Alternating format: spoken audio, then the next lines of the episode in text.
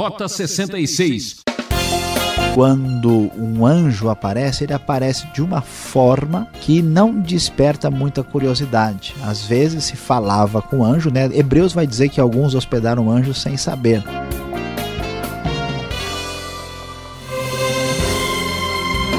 Muito obrigado por nos permitir entrar em sua casa com mais um Rota 66. Seguindo com toda a força no livro de Juízes, vamos para os capítulos 12 e 13.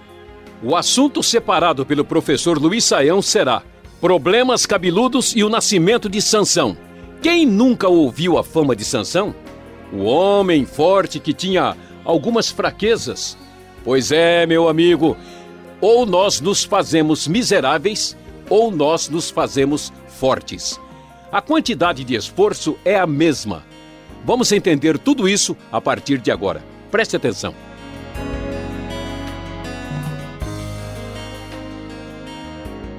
É isso mesmo que você ouviu. A situação estava difícil, os problemas no tempo dos juízes eram os mais complicados possíveis. Talvez você está reclamando da sua vida ou reclamando do governo e da política, você não viu nada aqui no livro de Juízes.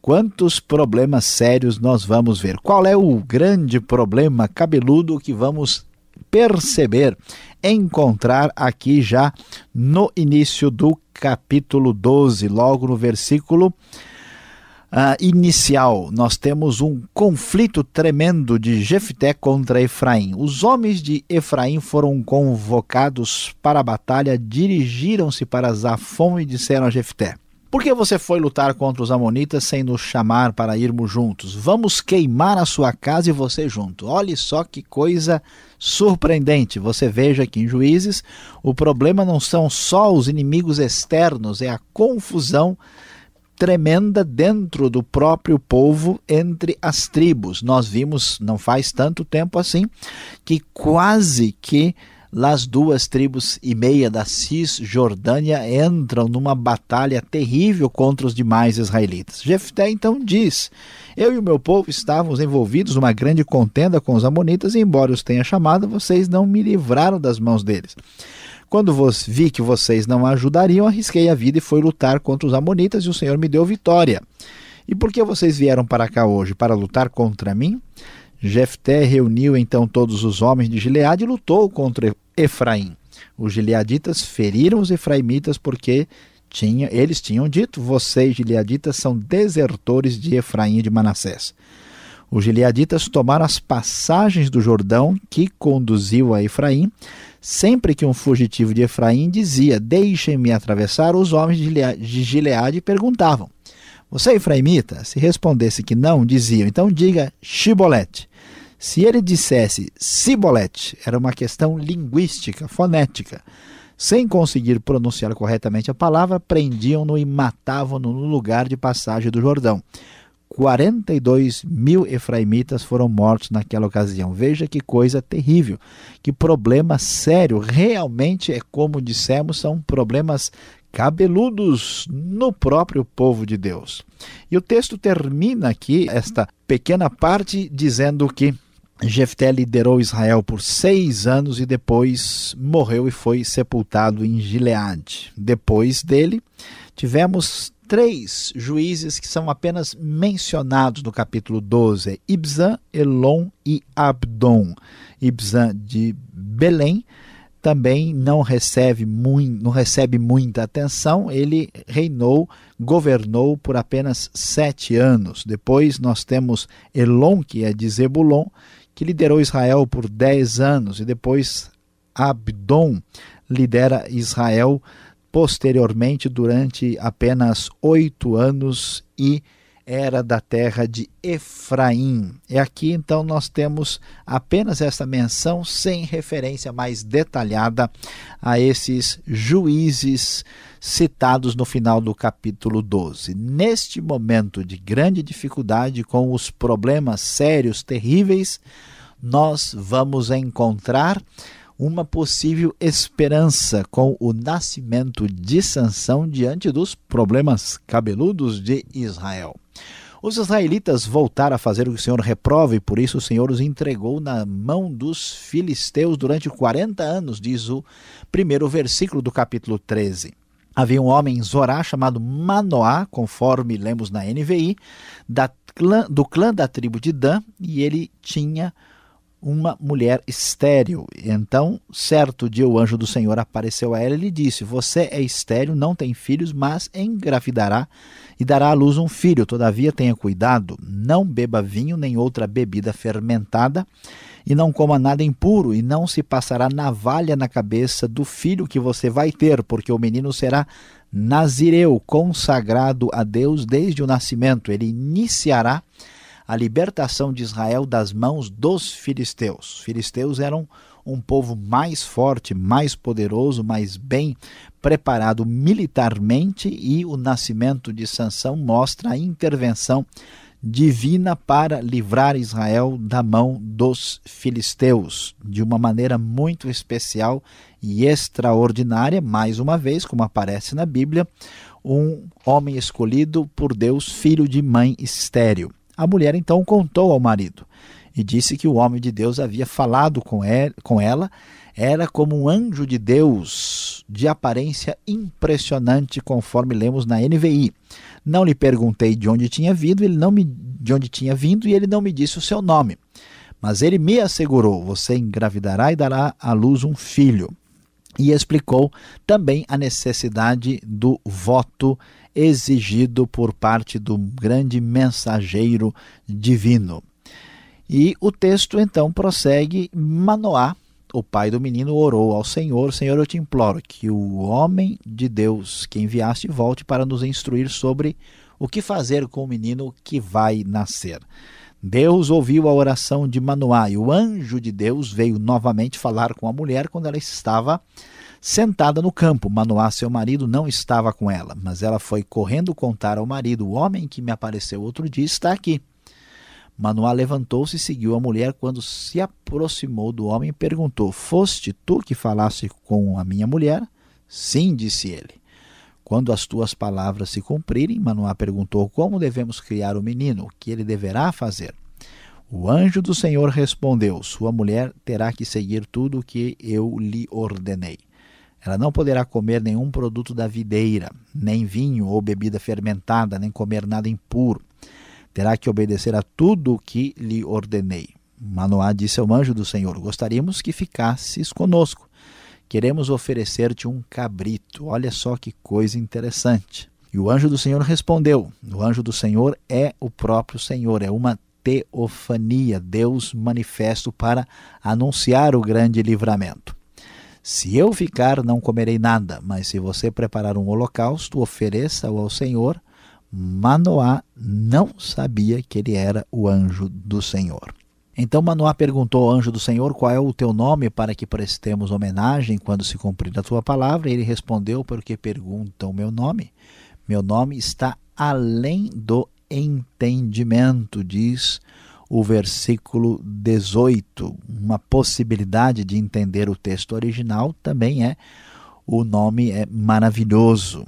Então Manoá apanhou um cabrito e a oferta de cereal e as ofereceu ao Senhor sobre uma rocha. E o Senhor fez algo estranho enquanto Manoá e a sua mulher observavam. Quando a chama do altar subiu ao céu, o anjo do Senhor subiu na chama. Olha só que extraordinário, que especial essa manifestação de Deus mostrando o elemento além das possibilidades naturais. O anjo do Senhor, a manifestação do próprio Deus, prometendo o nascimento de Sansão em meio a uma confusão tremenda, problemas terríveis no meio do povo, no auge da sua fragilidade, dominados pelos incircuncisos e perversos filisteus, Deus se revela de maneira extraordinária. Quanto mais escura e horrível é a noite, mais brilha a intervenção de Deus na sua bênção salvadora e libertadora. Diante disso, vendo isso, diz o texto, Manoá e sua mulher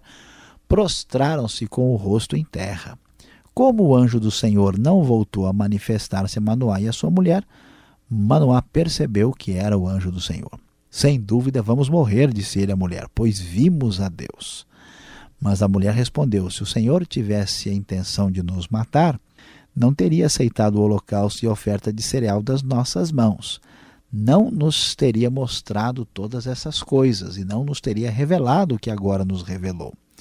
A mulher deu à luz um menino e pôs-lhe o nome de Sansão. Ele cresceu e o Senhor o abençoou. E o Espírito do Senhor começou a agir nele quando se achava em Manaedã, entre Zorá e Estaol. Vamos observar aqui no texto que chegamos num momento de crise muito intenso na vida de Israel.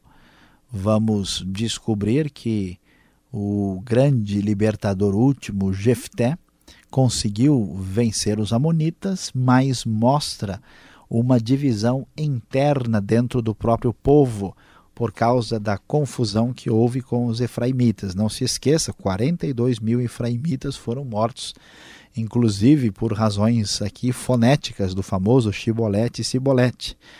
E as próximas lideranças não fizeram muito. E agora Israel está dividido, Israel está fragilizado, Israel não tem nenhuma força em si mesmo. Os inimigos são os mais fortes e poderosos que jamais uh, eles enfrentaram, que são os filisteus. Eles estão 40 anos na mão dos filisteus e Deus resolve intervir de maneira extraordinária, especial, sobrenatural, anunciando o grande nascimento do poderoso Sansão um dos homens mais fortes de toda a história, que será usado como grande juiz para batalhar contra os filisteus. É necessário informar que os filisteus são povos indo-europeus com tecnologia bastante mais avançada e vão representar um perigo maior para Israel. Somente com a intervenção especial de Deus, Israel vai ser vitorioso nesse processo. E assim, nós terminamos aqui a nossa reflexão inicial sobre os problemas cabeludos de Israel e o nascimento de Sansão, que, como você sabe, é, tornou-se muito cabeludo para resolver problemas muito difíceis e complicados.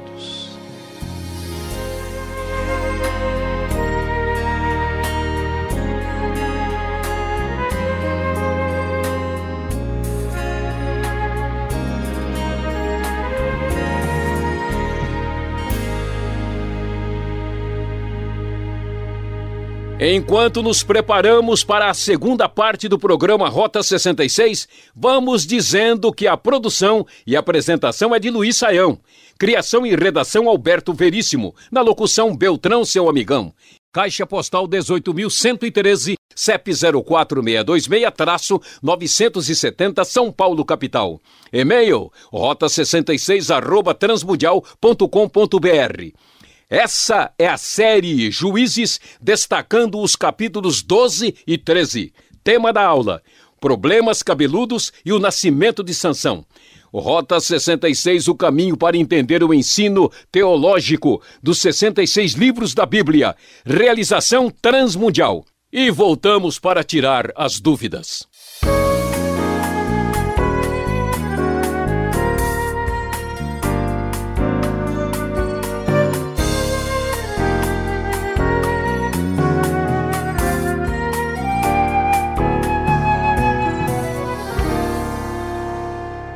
Nosso estudo está começando a ficar quente. Juízes 12 e 13, você está acompanhando e acabou de ouvir aqui a exposição destes capítulos com o professor Luiz Saião. Agora eu tenho as perguntas e a história de Sansão vai dar o que falar.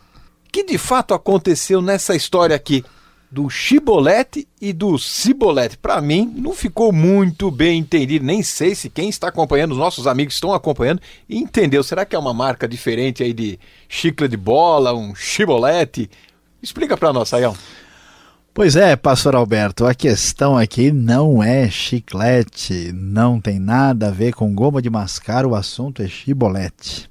É uma curiosidade linguística, isso aqui é, mostra para gente que havia uma diferença de pronúncia, o que sugere que essas tribos realmente estão separadas. Acho que dá para a gente entender o que é está acontecendo.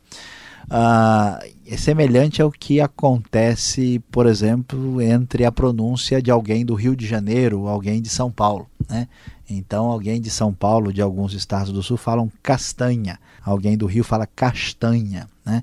Isso os linguistas chamam de alofonia. Você tem uma mudança de som né, que não altera o significado.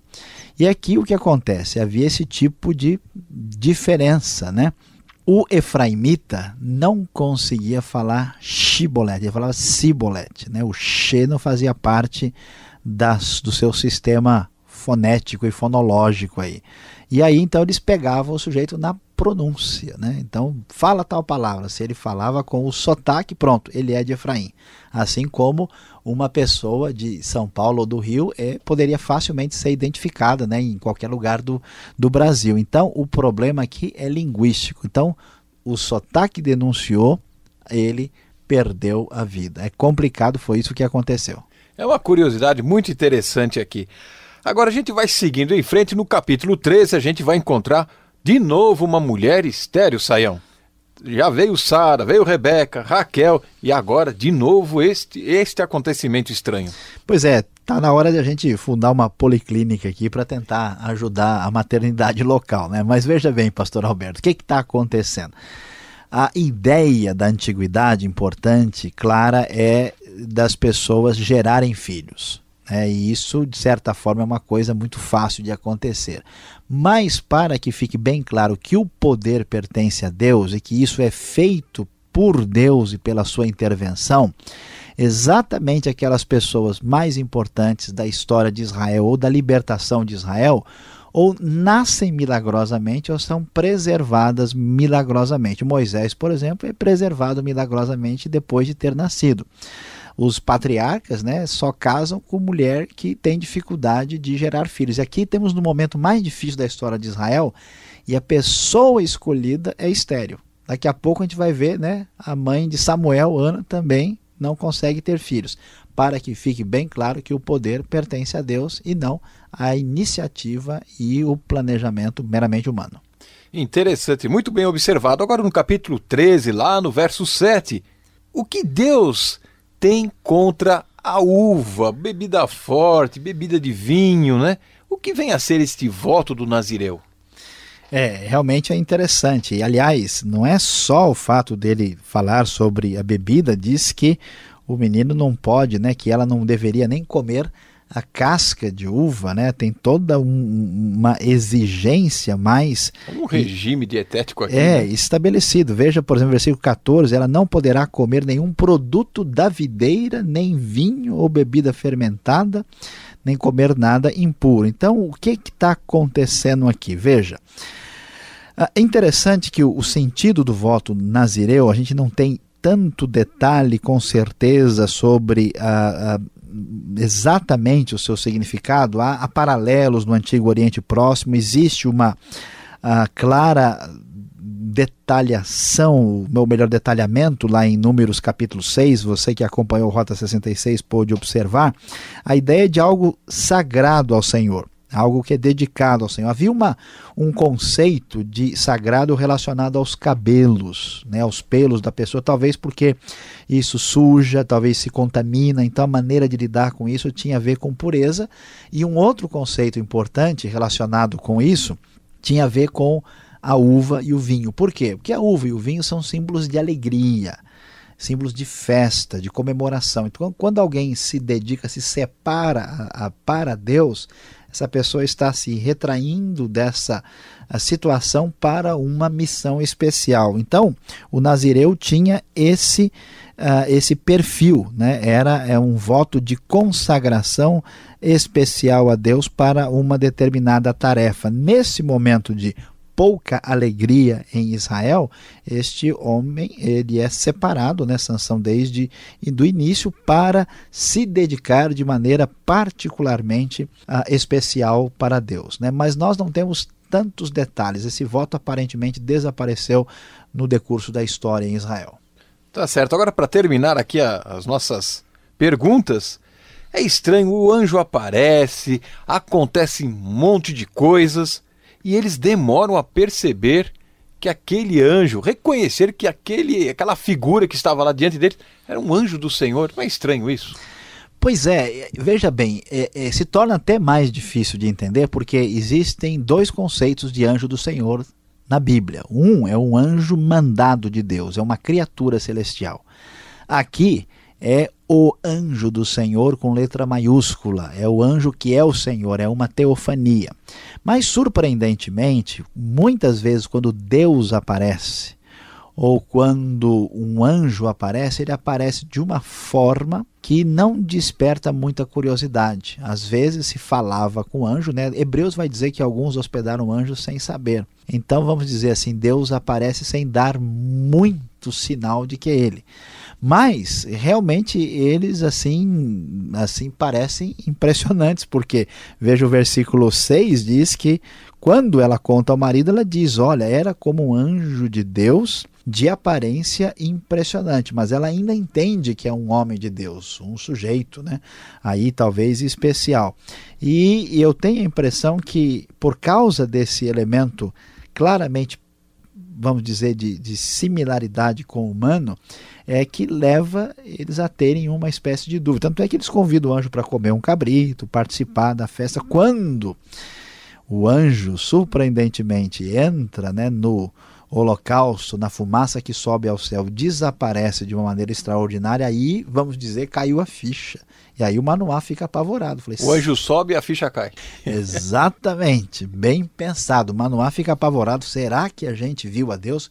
Porque todo mundo sabe que eles até poderiam ver Deus, como acontece em vários lugares, mas ninguém vê Deus na sua plenitude, ninguém vê Deus no seu rosto, porque senão é fulminado, desaparece, vira pozinho por causa do seu poder e da sua glória.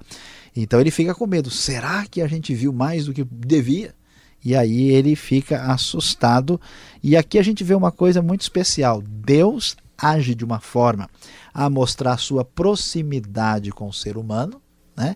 e ao mesmo tempo a sua distância, a sua glória, o seu poder, sua transcendência, sua transcendência junto com a própria imanência.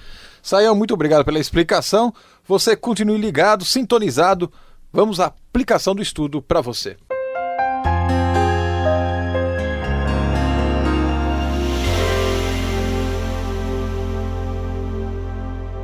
Como estudamos hoje aqui no Rota 66, vimos nos capítulos 12 e 13 do livro de Juízes problemas cabeludos e o nascimento de Sansão.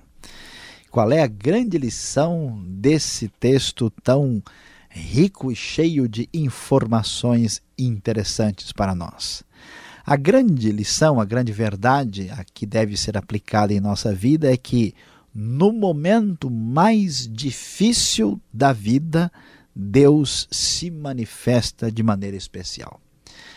Nós, depois de lermos alguns capítulos de Juízes, talvez nem vamos conseguir dormir direito de noite, porque é desanimador. É tanta guerra, tanta batalha, tanta desobediência, tanta idolatria, agora para piorar, confusão no meio do próprio povo. A gente fica assustado. Isso será que esse pessoal é povo de Deus mesmo? E no momento da maior crise, no momento da maior dificuldade, quando as esperanças desaparecem, Deus entra no cenário, faz a sua obra especial, escolhe um homem que trará libertação contra o inimigo mais difícil e mais duro, que eram os filisteus. Não se esqueça, no momento mais difícil, Deus estará presente de modo especial. Termina aqui Rota 66. Espero você nesta sintonia e horário. E obrigado a Paulo Batista que esteve na técnica de som. Acesse o site transmundial.com.br e saiba mais sobre esse trabalho. Aquele abraço.